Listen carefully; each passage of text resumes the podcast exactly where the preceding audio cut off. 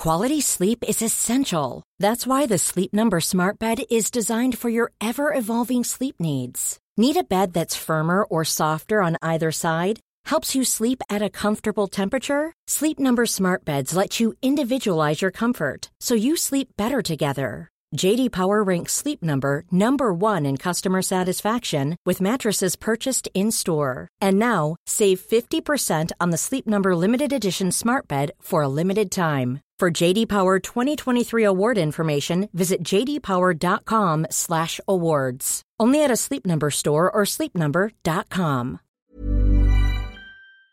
Les damos la bienvenida a este jueves de Leti y Ash. Creamos este nuevo espacio corto para todos los jueves estar cerquita de ustedes, escuchar algunas de sus opiniones, dudas, anécdotas y secretos. Para participar, manda tu audio a serregalandudas.com diagonal buzón y cuéntanos una breve historia, anécdota, pregunta o creencia que has cambiado y escúchate en uno de los próximos jueves. Les damos la bienvenida a otro jueves de Leti Ash. Gracias por todos sus audios. Me emociona mucho, cada vez llegan más. Este lo elegimos Ash y yo porque es una situación que están pasando varias personas a nuestro alrededor al mismo tiempo. Entonces sentimos que traemos la información fresca. Y no información, sino... No la información, el consejo fresco. Sí, el consejo fresco y el contexto fresco. Y el contexto fresco, exacto. Entonces vamos a escuchar este audio. Bueno, mi duda es como súper enfocada a una relación amorosa. Hoy en día me encuentro viviendo con, con mi pareja y tenemos una relación como más de roomies que de, que de pareja, ¿sabes?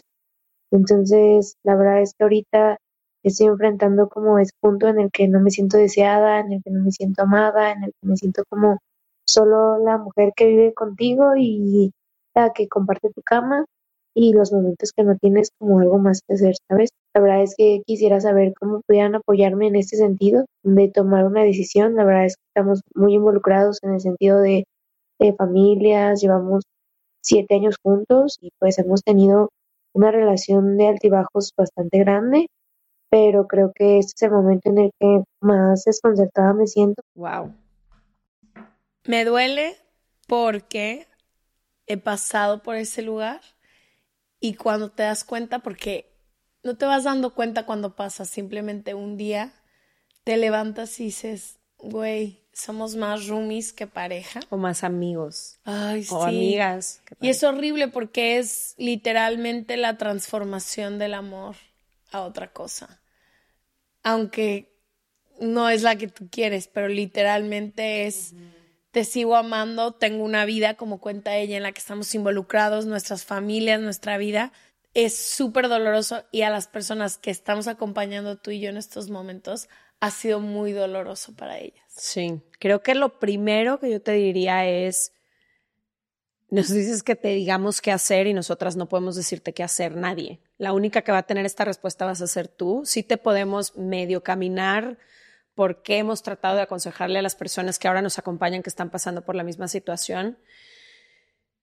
Primero creo que es muy importante eso que hablábamos en el tour, decir que el amor pasa por diferentes etapas y que no siempre se siente como al principio. De hecho, los primeros años del amor hay una combinación química en el cerebro que libera dopamina de más y oxitocina y sentimos esta felicidad continua que decía Nilda que es una etapa de ceguera porque no vemos a la persona que no deberías enfrente. ni casarte ni tomar ninguna decisión. Ninguna importante. decisión porque esos primeros años estás como nublada o nublado de la cabeza.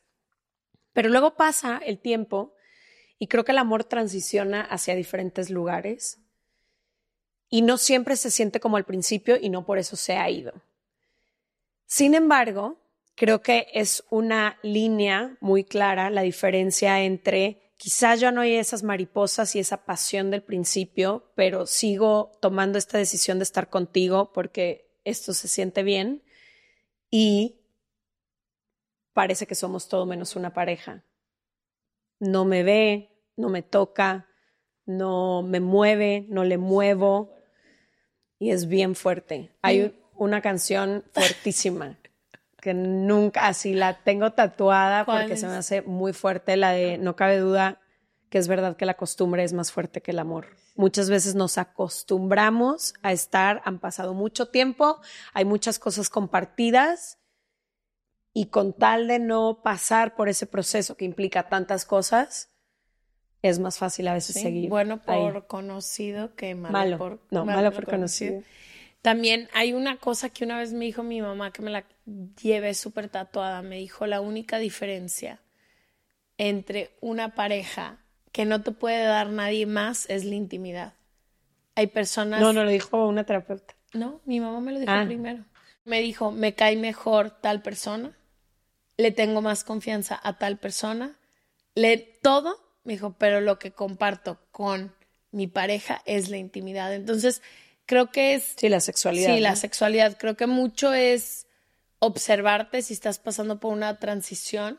Yo siempre, y lo dije muchísimo, sería algo que pondría sobre la mesa porque como tú te estás dando cuenta, posiblemente tu pareja a lo mejor no se haya dado cuenta o apenas va a darse cuenta. Y sí creo que es algo que se puede trabajar. Primer paso sería esta conversación que, que estás teniendo con nosotras en toda vulnerabilidad e intimidad tenerla con tu pareja primero, ¿no? Sí, tenerla y también creo que saber que se puede trabajar, observar también el tiempo. Creo que a veces tu relación sí pasa así. Yo me acuerdo que unos amigos nuestros nos contaron que cuando se les murieron sus papás, no tuvieron relaciones sexuales por casi un año. Y yo volteé y dije, ¿cómo? Y volteé y me dijo, estábamos en tanto dolor que no podíamos imaginar eso. Entonces, observaría el contexto de tu relación y después, pues sí, pensaría qué buscas tú en tu pareja. Y honestamente son conversaciones bien difíciles. Primero con una misma. Tú ya estarte haciendo estas preguntas significa que algo adentro de ti ya te está diciendo que algo se tiene que mover entonces, primero es escucharte, serle fiel a esto que te está diciendo tu alma o tu intuición y ver qué se puede hacer al respecto. Primero yo le daría el beneficio de la duda a mi relación, a mi pareja, ver si hay algo por salvar, si quizá un proceso de terapia en pareja les podría ayudar, si a lo mejor es que se desconectaron en algún momento, pero pueden volver Exacto, a... Exacto, o pueden hacer ciertos ejercicios, como dicen, por reencontrarse, volver a conocerse con un chorro de curiosidad, ver quién es ahora esta persona después de tantos años. Esa es una alternativa y creo que después de ese trabajo también una vez más hablarse con honestidad. Muchas veces me da la sensación que hay parejas o hay personas que creen que por llevar mucho tiempo o por compartir ciertas cosas ya se tienen que quedar ahí. Y lo sé, no nada más me lo imagino. Sé que es bien doloroso tomar una decisión que te lleve hacia otro lugar, pero muchas veces acabas muriéndote adentro de esa relación por no escucharte. Y yo te voy a decir algo, cuando a mí me pasó esto, yo lo supe y un año después se lo comuniqué a mi pareja. Cuando yo se lo dije, él me dijo, ¿cómo no me habías dicho que te sentías así? Y creo que nos han enseñado mucho a observar y no pedir lo que estamos queriendo, observar y no preguntar. Entonces, si de algo me arrepiento cuando atravesé, al final del día estoy casi segura que esta relación se hubiera acabado de todas maneras, pero cuando yo lo comuniqué, yo ya había procesado, yo ya había hecho todas esas cosas que aunque me tocara yo no quería ser tocada. Entonces, creo que yo lo agarraría ahorita que estás empezando con las preguntas y hablaría de frente. Sí, y me imagino que hay mucho miedo adentro de ti porque no, no, una vez más, no son conversaciones fáciles ni son temas fáciles, pero creo que siempre vale la pena atravesarlas. Lo que sea que vaya a ser el resultado, ¿eh? puede que acabes con él, puede que no acabes con él, pero creo que ya hay algo ahí. Lo peor que podrías hacer en este momento es ignorarlo y querer tapar el sol con un dedo. Algo tiene que moverse ahí. ¿Qué y hacia dónde? Depende muchísimo de ti y es cuando más te tienes que conectar contigo, creo. En estos momentos es como, no nos escuches a nosotras, no escuches lo que te dice toda la gente, escúchate a ti. ¿Qué te, qué te dice tu corazón? ¿Cómo se siente tu cuerpo? ¿Cómo se siente abrir esta conversación también con esta pareja? Y es cierto lo que sientes, porque a veces tratamos de desmentir lo que sentimos porque eh, lo que tenemos que hacer, que son las conversaciones, requiere muchísimo. Entonces, si tu cuerpo y tu mente te están alertando de esto, tómalo en consideración. Tómalo en consideración. Y el mejor consejo que justo me mandaron ayer en una conversación que nada tiene que ver con esto, te lo quiero dar ahorita y me lo quiero recordar por siempre, es si tomas la decisión de irte, tómala en un buen día.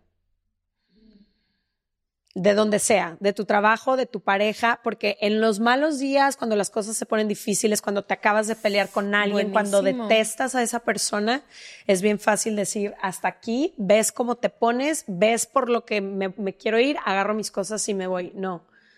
Para asegurarte que sea una decisión que te deje tranquila, toma esa decisión en un buen día, cuando las cosas sí vayan bien, cuando te acuerdes por qué estabas con esa persona en primera instancia y todo y si en ese buen momento tienes la convicción de irte, entonces no es un impulso. Yo en la pandemia escribí un, dos ensayos, algún día los publicaré. Creo que no los has leído ni tú.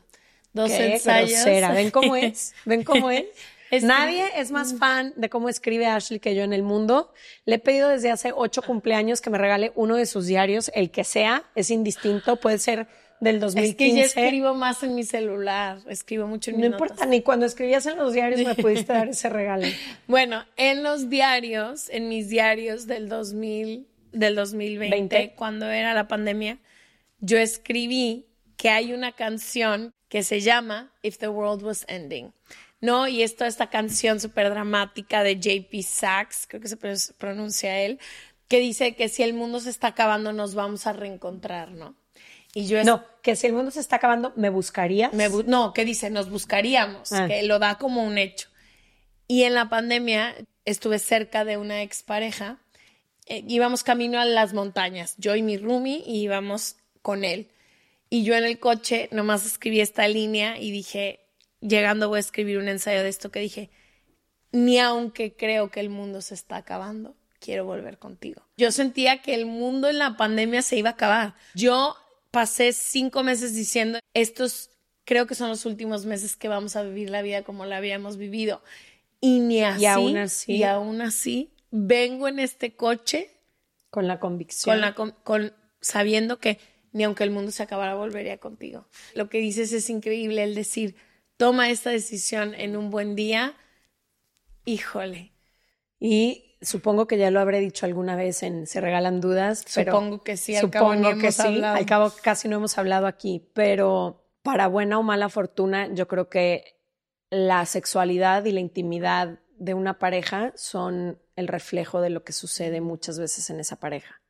No que eso sea definitivo, como dijo Ash, conocemos esta pareja que durante un año no tuvo relaciones porque estaban pasando por un proceso muy difícil de duelo con sus familias y demás y siguen juntos, ¿no? Pero sí creo que ahí hay algo. Entonces, hay que ver qué está pasando. ¿Por qué? ¿Por qué no me siento vista? ¿Por qué no me siento valiosa? ¿Por qué no me ves? ¿Por qué no me tocas? ¿Por qué no te toco? ¿Por qué no, por qué no estamos teniendo esto? Eso no significa que se tenga que acabar hoy o mañana, pero sí que tenemos que sentarnos a hablar y a ver qué está pasando. Hay algo en esta relación que no está fluyendo como Y te acompañamos porque, como dijo Leti, son conversaciones muy complicadas. Yo apuntaría, porque cuando tienes estas conversaciones, yo me quedo callada y no sé qué decir, apuntaría eso. Lo que dijiste, oye, no me estoy sintiendo deseada, tú también te estás sintiendo así, tú tampoco te sientes deseado como yo puedo. Y muchas veces la otra persona no sabe de qué le hablas. ¿eh? Yo una vez llegué con, con una pareja y le dije, es que no me siento vista y no soy tu prioridad.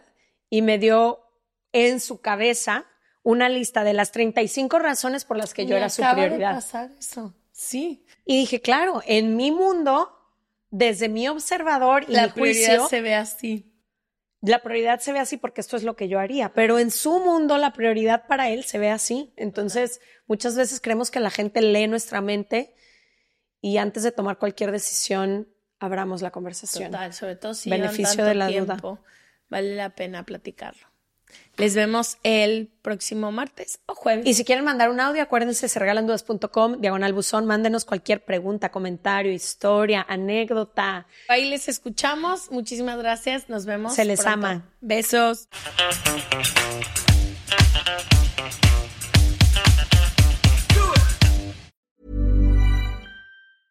Hey, folks, I'm Mark Marin from the WTF Podcast, and this episode is brought to you by Kleenex Ultra Soft Tissues your ally to help tackle your allergy symptoms this season. I love the change of seasons, but nobody loves pollen and all those other things floating in the air that make you sneeze during this nice weather. Kleenex Ultra Soft Tissues are hypoallergenic and allergist approved. So fight back against watery eyes and runny noses without worrying about irritating your skin. For this allergy season, grab Kleenex and face allergies head on.